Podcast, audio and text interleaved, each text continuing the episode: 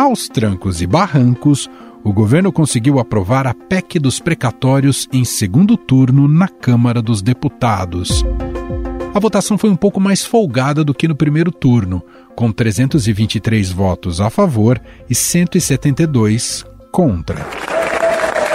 323 sim, 172 não, uma abstenção.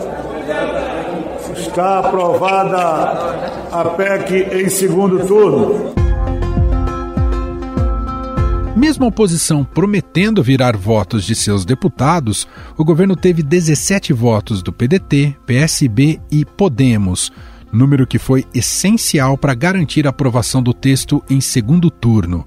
Sem esses 17 votos, o governo teria apenas 306 deputados favoráveis à PEC, abaixo do mínimo de 308 para uma mudança constitucional. Em resumo, a proposta adia o pagamento de precatórios, que são dívidas do governo já reconhecidas pela Justiça, e altera a correção do teto de gastos, a regra que impede que as despesas cresçam em ritmo superior à inflação. As duas mudanças abrem um espaço no orçamento para o governo ampliar os gastos em 2022 ano eleitoral. O texto aprovado traz mudança nas regras do teto de gastos.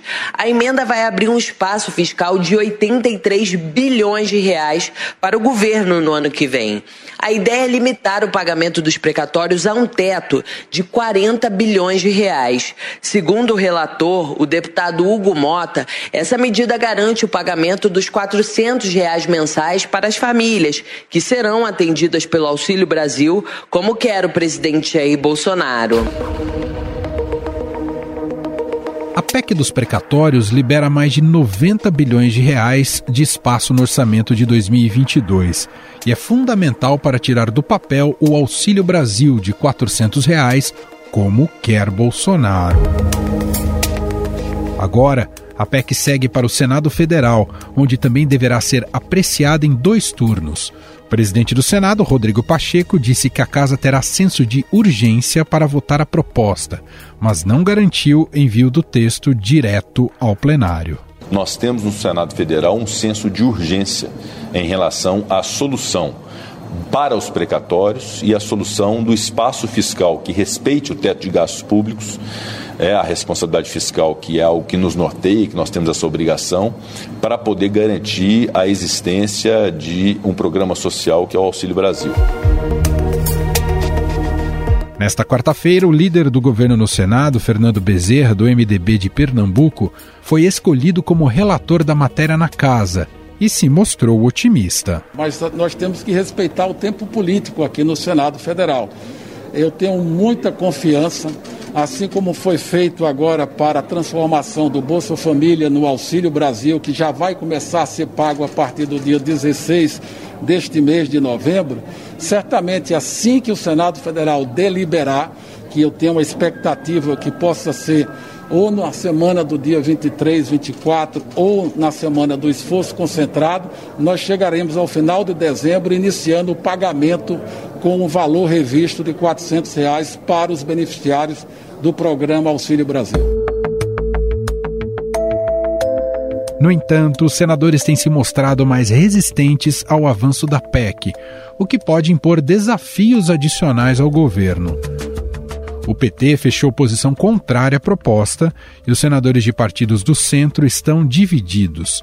A articulação ganhou força com a criação da Frente Parlamentar de Defesa da Responsabilidade Fiscal, liderada pelos senadores Oriovisto Guimarães, do Podemos do Paraná, e Alessandro Vieira, do Cidadania de Sergipe. Em paralelo, o Senado aprovou uma PEC que inclui a renda básica para pessoas de baixa renda como direito social. O texto segue para a Câmara, onde precisará do apoio de 308 deputados. Se promulgada, programas como o Auxílio Brasil se tornarão política de Estado e não mais de governo, com isso, eles não poderão ser extintos. A PEC acrescenta um parágrafo ao artigo 6 da Constituição. O texto define que todo brasileiro em situação de vulnerabilidade de renda terá direito a uma renda básica, garantida pelo poder público, com requisitos de acesso determinados em lei. E é sobre o que vem pela frente em relação à PEC dos precatórios que nós vamos conversar agora com o senador Alessandro Vieira. Olá, senador, muito obrigado por ter aceito o nosso convite. Olá, é um prazer estar falando com vocês. Senador, o discurso de caráter social tem sido um dos principais argumentos aí na defesa da PEC dos precatórios. Eu queria te ouvir, isso é mais uma muleta ou faz sentido, senador? Não, não faz nenhum sentido, não existe necessidade desse tipo de alteração na Constituição para garantir o programa de transferência de renda. O que de fato existe é uma tentativa por parte do governo e do Centrão de se mexer no teste de, de teto de gastos para poder abrir mais espaço para emendas, especialmente as emendas RP9, emendas do relator, e outras providências que têm caráter mais eleitoreiro em determinados ministérios. Nós temos que resistir, e a nossa expectativa aqui no Senado é de resistir a esse tipo de mudança. Por falar nessa resistência, a tendência é que isso seja analisado primeiramente na CCJ antes do plenário, senador? Acredito que vai passar pelo menos pela CCJ. O presidente da casa, Rodrigo Pacheco, já sinalizou em mais de uma oportunidade que não deve dar nenhum tipo de tramitação demasiadamente acelerada. Né? O debate tem que ser feito, debate profundo. Nós temos alternativas já apresentadas de PECs ou de leis que atendem à necessidade do momento. E é importante demais que a gente faça a discussão responsável sobre todos os aspectos, responsabilidade social, mas também responsabilidade fiscal. Senador, há também uma perspectiva de como o mercado olha para isso. Né? E o mercado vinha até com um discurso bastante alinhado com né, o compromisso com a responsabilidade com as contas públicas. Mas até em apuração aqui do Estadão, da repórter Adriana Fernandes, eh, esse mercado agora entende que é, é melhor ter a PEC do que sem ela. Esse tipo de lobby vai ter força dentro do, do Senado? Não, acredito que a, a percepção de responsabilidade fiscal deve prevalecer no Senado.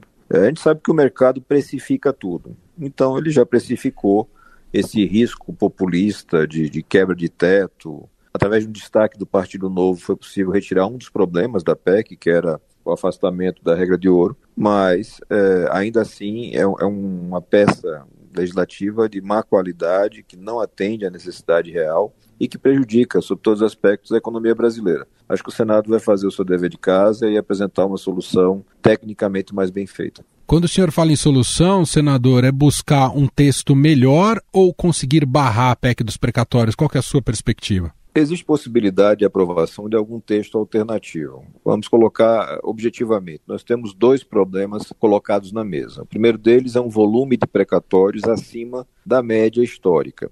Não é uma situação imprevisível. Os relatórios prévios apontavam para essa situação, mas o Ministério da Economia também não fez dever de casa e não se preparou. E o segundo problema é a necessidade de ampliar os programas de transferência de renda, em particular o substituto do Bolsa Família. Para endereçar essas duas situações, me parece suficiente garantir que os precatórios que fazem referência a verbas que originariamente não estariam submetidas ao teto, como é o caso do Fundef, por exemplo, ou de repasses fundo a fundo para estados e municípios, também estejam afastados do teto. Você abriria aí um espaço fiscal na casa dos 29 bilhões de reais, o que é mais do que suficiente para garantir pagamento precatórios e para garantir também o suporte para esse novo programa de transferência de renda, claro, aliado a um mínimo de gestão orçamentária. O que não pode é o governo querer fazer gestão simplesmente ampliando gastos, sem fazer nenhuma revisão das despesas que já existem. Você pode reduzir emendas do relator, você pode reduzir emendas parlamentares, você pode remanejar verbas, como, por exemplo,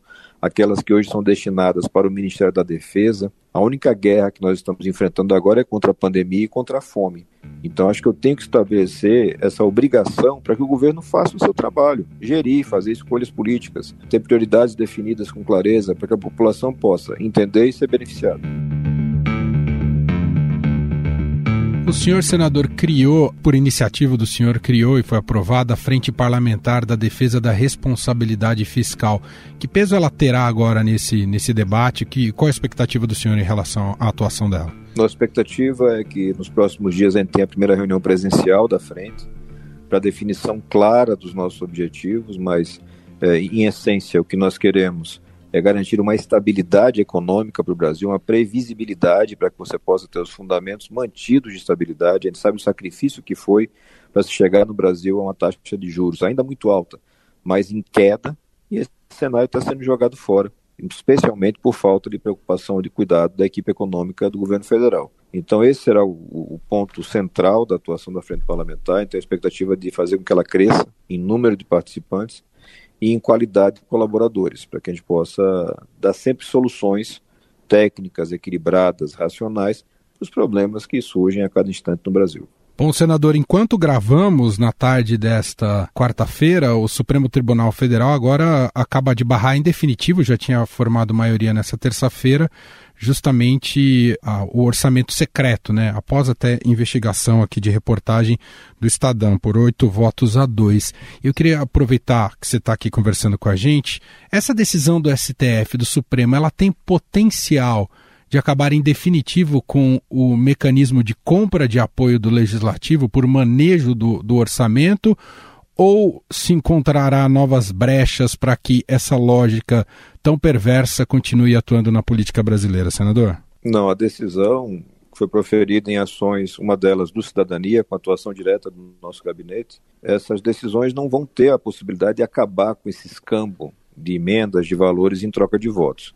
O que se vai fazer é garantir transparência nessa relação, para que você possa ter atuação dos órgãos de controle, mas também do controle social. O eleitor tem que saber o que, o parlamentar está fazendo aqui em Brasília e que tipo de troca existe entre o parlamentar e o governo federal. É isso que a gente vai conseguir, transparência mais elevada. A gente vai conseguir também, é uma consequência disso, é mostrar a qualidade das decisões. Por que, que eu manejo o orçamento como manejo hoje? Qual é o planejamento, quais são os objetivos, os critérios técnicos, porque o dinheiro vai para a cidade A e não vai para a cidade B. Isso tudo tem que ficar claro, porque apesar da percepção que uma parte dos colegas parlamentares e seguramente uma parte significativa do governo federal tem de que ao ganhar uma eleição você ganha poderes infinitos para utilizar o recurso público, isso não é verdade. A Constituição estabelece requisitos, parâmetros para que você faça as coisas: eficiência, economicidade, razoabilidade interesse público acima de qualquer outra coisa. E é nesse ajuste que ele vai tentar investir. Acho que a frente também vai ter um papel nesse esclarecimento da população e nessa cobrança contínua. É, vai ser uma luta eterna. Você tentar é, garantir que a política, a boa política, seja executada através da negociação de projetos e não na negociação de verbas e votos. É importante o senhor dizer isso, senador. Quer dizer, a, a emenda em si não é um mal em si pensar em emendas, né? É, até para que os parlamentares tenham essa possibilidade também de poder destinar para o local onde os eleitores, a maior parte dos eleitores o, o elegeram. A questão são os critérios, a maneira como isso foi colocado, não é? É, o rebaixamento da, da qualidade do orçamento. É, eu, particularmente, acho que você pode sim ter a participação do, do, do, parlamentar na definição de destinos, mas dentro de critérios muito claros e com total transparência e com valores significativamente limitados. O que aconteceu a partir de 2019 foi uma terceirização dessa gestão de orçamento. Esse orçamento foi para a mão do relator, num volume altíssimo, sem transparência, sem qualidade nos gastos e com claro objetivo de formação de base parlamentar. Não é para ser assim. A gente tem que garantir que o orçamento seja aplicado da melhor maneira, com qualidade. Qualquer governo que se preze tem que ter um planejamento, um objetivo. Por exemplo, eu quero investir em determinadas obras, elas têm que se conectar dentro de um processo racional, de levar resultado efetivo para as pessoas lá na ponta. E o que a gente vê não é isso, a gente vê uma definição com critérios eleitoreiros. Onde é que está a minha base de votos? Onde é que está o prefeito ou o governador que é meu aliado? onde é que tem, e aí é o pior dos casos, o empresário ou o político corrupto que vai fazer uma devolução de valores para o parlamentar que fez a indicação. Isso tudo tem que acabar e o melhor remédio, ou pelo menos o caminho para tornar isso mais viável, é transparência total. A decisão do Supremo, senador, esvazia e isola ainda mais o governo federal e também até a autoridade do presidente da Câmara, Arthur Lira? Esvazia o poder de fogo para barganhas do presidente da Câmara e do presidente do Senado. Porque a gente tem que recordar que os valores são divididos. Né? Um valor em torno de 16 bilhões de reais, onde você tem pelo menos 6 bilhões reservados para o Senado e 10 bilhões reservados para a Câmara dos Deputados. Esses terão seu poder reduzido ao tamanho correto. Eles são presidentes de casas legislativas, eles não são gestores de orçamento, eles não fazem parte do executivo. Por outro lado, você aumenta o potencial de gestão do governo federal. Então, quem está vendo esse movimento todo como se fosse um ataque da oposição contra o governo, não é. É um ataque de um grupo de parlamentares responsáveis contra a irresponsabilidade, a falta de transparência e a corrupção. Se fizer bem seu trabalho, o governo vai ter mais mecanismos agora para atender às necessidades dos brasileiros na ponta. Os recursos devem voltar para o, o, o marcador RP2, que é a despesa discricionária do executivo. E aí você vai pode, você pode, é muito provável que volte a ter negociação por base parlamentar, mas isso tudo vai acontecer com muito mais transparência e com cobrança clara.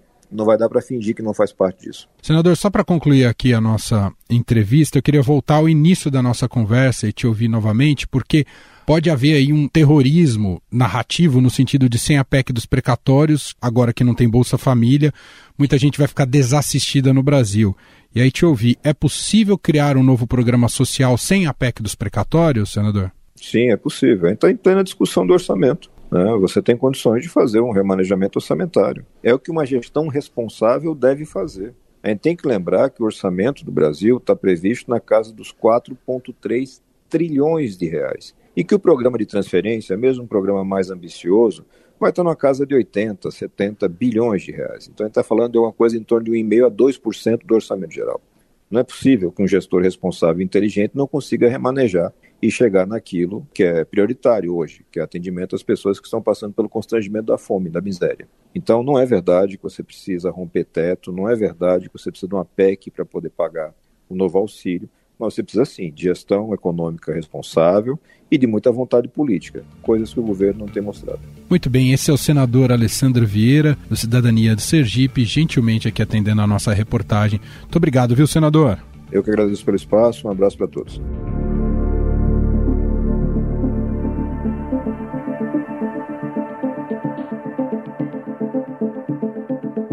Mas os sinais dados pelo mercado financeiro de que a PEC é uma solução melhor para bancar o novo programa social do governo do que um plano B de prorrogação do auxílio emergencial também estão sendo ouvidos pelos senadores.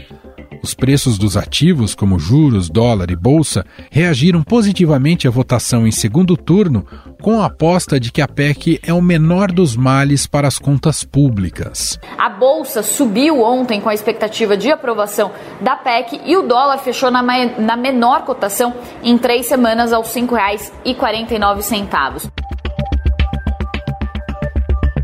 Mesmo assim, o governo perdeu seu principal poder de barganha, que foi o dinheiro disponibilizado para as emendas do relator, ou orçamento secreto, como ficou conhecido e revelado aqui pelo Estadão. A maioria dos ministros do Supremo Tribunal Federal decidiu manter suspensos os repasses. O julgamento abre uma nova crise entre o Supremo, o governo e o Congresso. Os ministros do STF formaram maioria hoje para suspender o chamado orçamento secreto no Congresso. Eles consideraram que há falta de transparência no pagamento dos recursos. Inclusive, o presidente da Câmara, Arthur Lira, chamou aliados e disse que eles se preparem para uma guerra contra o STF. Mas teve gente dentro do governo que elogiou a decisão do STF, o vice-presidente Hamilton Mourão. Então, acho que a intervenção do STF foi oportuna. Eu não posso mandar um recurso para um lugar X que eu não sei como é que vai ser gasto aquilo ali. Né? Vamos lembrar que o, se o dinheiro fosse meu, eu posso até rasgar, né? Mas o dinheiro não é meu, o dinheiro pertence a cada um de nós que paga imposto e contribui para que o governo possa sustentar. Sobre essa nova etapa da PEC dos precatórios e a relação dela com o mercado, nós vamos conversar agora com a repórter de economia do Estadão, Adriana Fernandes. Oi, Adriana, seja bem-vinda. Oi, Emanuel. Dri, aprovado em segundo turno a PEC dos precatórios na Câmara dos Deputados e agora ela segue um outro rumo, vai para outra casa legislativa, lá para o Senado. Quais são as expectativas agora em relação a essa PEC dos precatórios? Ela ainda tem potencial? Vai ser muito alterada? O que, que você pode contar para a gente do que você tem apurado? Nova batalha, Manuel. Já passou pela Câmara, foi difícil, teve uma repercussão muito negativa com a compra de votos por meio das emendas de relator, que foram inclusive suspensas, uh, confirmada a suspensão dos pagamentos dessas emendas durante a votação, e chega no Senado com todo esse embrólio político e jurídico em relação à PEC dos precatórios. Os, os senadores eles prometem uh, mudar a PEC, e mas o governo está se mobilizando, o mercado financeiro também procurando mostrar para senadores que essa PEC é melhor do que alternativas que podem vir como a prorrogação do auxílio emergencial. O próprio senador Eduardo Braga, líder da maior bancada uh, no Senado, o MDB, tem relatado essas conversas com investidores, com integrantes do mercado financeiro e diz que está horrível uh, com a PEC e pior com outra solução que pode trazer na avaliação deles piora é, fiscal. Aliás, isso é bem interessante esse aspecto que você traz aqui para a gente, Idri, dessa mudança de humor do mercado. Que a, gente, a gente sabe que o mercado é um tanto volátil, mas até outro dia tinha um discurso né, de compromisso com as contas públicas e de preocupação com o furo no teto dos gastos. Por que, que mudou o humor agora? Enxerga a PEC dos precatórios como um mal menor, hein, Idri? Emanuela Sangria foi muito grande, muitos é, acham que houve o que eles chamam no mercado de overshooting, um exagero na piora do mercado, mas o certo é que querem dar um stop loss, uma perda, né? E a votação da PEC é, trouxe aí um alívio e a expectativa de muita gente do mercado é que ela é melhor do que o auxílio emergencial, como eles têm procurado passar essa mensagem para os uh, senadores. Mas o ponto importante é que a PEC dos precatórios é ruim, todo mundo sabe que é muito ruim, inclusive com calote no pagamento dos precatórios, e isso tem, isso reverbera lá no Senado, eles estão estudando mecanismos para alterar o texto da PEC e fazendo mudanças e uma forma de também agilizar uh, as lideranças do governo querem que o presidente da casa, Rodrigo Pacheco, leve a PEC direto para o plenário, mas há um sentimento nos senadores de que ela que precisa passar pela Comissão de Constituição e Justiça, presidida por Davi Alcolumbre, o ex-presidente do Senado, Davi Alcolumbre, que está aí ah, envolvido ah, num, num embrólio, numa polêmica, porque segura ah, os trabalhos da comissão da CCJ da indicação ah, para o Supremo Tribunal Federal feita pelo presidente Jair Bolsonaro. Rodrigo, tem uma coisa, tem uma coisa que acho que é importante esclarecer, que a PEC dos precatórios ela não cria o Auxílio Brasil, ela só abre espaço no orçamento para que um programa social surja, não é isso, Dri? Exatamente. O Auxílio Brasil ele foi criado por meio de uma medida provisória que pode caducar no dia 7 de dezembro se não for votado. Então, tem um calendário desfavorável. Essa MP acaba com, com o Bolsa Família, o programa social que completou esse ano 18 anos, criado pelo governo petista, pelo ex-presidente Lula, cria o Auxílio Brasil, mas é, o presidente, o embrólio todo é que o presidente Jair Bolsonaro prometeu que quer 400 reais de benefício. E para dar esses 400, precisa abrir espaço no orçamento de 2022, mesmo que essa parte seja como ah, foi o acordo feito político, seja temporária, até essa parte, esse adicional, seja temporário até o final de dezembro, até o final de dezembro de 2022. Por isso, essa PEC é chamada de PEC da reeleição, PEC para garantir a campanha do presidente Jair Bolsonaro, a sua reeleição e também a reeleição das lideranças do Centrão que estão apoiando o presidente Jair Bolsonaro. Então, ela, ela recebeu o nome de PEC do calote, por adiar o pagamento do, dos precatórios, PEC da reeleição, e também está sendo chamada de PEC do auxílio Centrão, Por causa das emendas de relator que abasteceram exatamente. os votos, né, Adri? Você foi no ponto que é exatamente o que está gerando toda essa repercussão negativa que, com a desculpa de que precisavam abrir mais espaço para o Auxílio Brasil, para financiar esses 400 reais, eles também procuraram ampliar esse espaço para garantir uma emenda, emendas de relator bem, bem gordinhas em 2022. A expectativa dos líderes, antes de todo esse embrólio no, no, no Supremo Tribunal Federal, era de garantir 16 bilhões de reais em 2022 para essas emendas que não têm transparência nenhuma você não sabe quem indicou e para onde estão indo os, os recursos, fica tudo é, direcionado num grupo pequeno do relator do orçamento, que é o que vai indicar, e também dos, dos meia dúzia de caciques do Congresso junto com o governo. Tá feito aqui esse panorama por Adriana Fernandes, repórter de economia, colunista de economia do Estadão e da Rádio Dourado nessa conversa com a gente. Ainda tem muita água para passar debaixo dessa ponte em relação à PEC dos precatórios e vamos ficar de olho. Obrigado, viu, Dri? Obrigado, Emanuel. Este foi o Estadão Notícias de hoje, quinta-feira, dia 11 de novembro de 2021. Estadão Notícias. A apresentação foi minha, Emanuel Bonfim. Na produção, edição e roteiro, Gustavo Lopes, Jefferson Perleberg, Ana Paula Niederauer e Isabela Moia. A montagem é de Moacir Biasi. Mande seu comentário para a gente, podcast@estadão.com. Um abraço para você e até mais.